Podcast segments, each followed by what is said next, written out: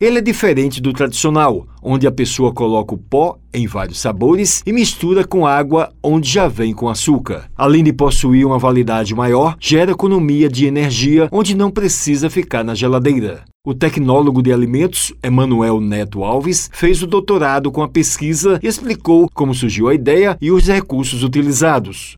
Bem, a ideia surgiu a partir do momento que a gente teria que desenvolver uma pesquisa inédita para o doutorado em engenharia agrícola da Universidade Federal de Campina Grande. E daí a gente começou a pesquisar e viu a oportunidade de desenvolver um produto inovador a partir do momento que não utilizasse refrigeração, fosse bem prático. E os recursos que a gente utilizou para o desenvolvimento foi uma secagem a frio que não utiliza elevadas temperaturas.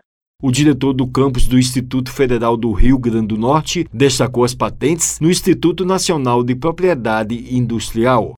A gente conseguiu agora as patentes no INPE, demorou um pouco porque é um processo demorado, só saiu agora em 2020 as patentes. A partir do momento, falta apenas a certificação e com isso a gente fica disponível para negociar a ideia com empresas interessadas. Ana Paula Rocha, professora da UFCG, do curso de Engenharia de Alimentos, disse como foi o desenvolvimento do processo. A gente desenvolveu um processo que a gente conseguiu retirar a água e transformar esse iogurte num pó. Ele é um produto que ele mantém as mesmas características nutricionais do produto que a gente já conhece, todos os benefícios do iogurte. Ela espera que as empresas se interessem pelo produto.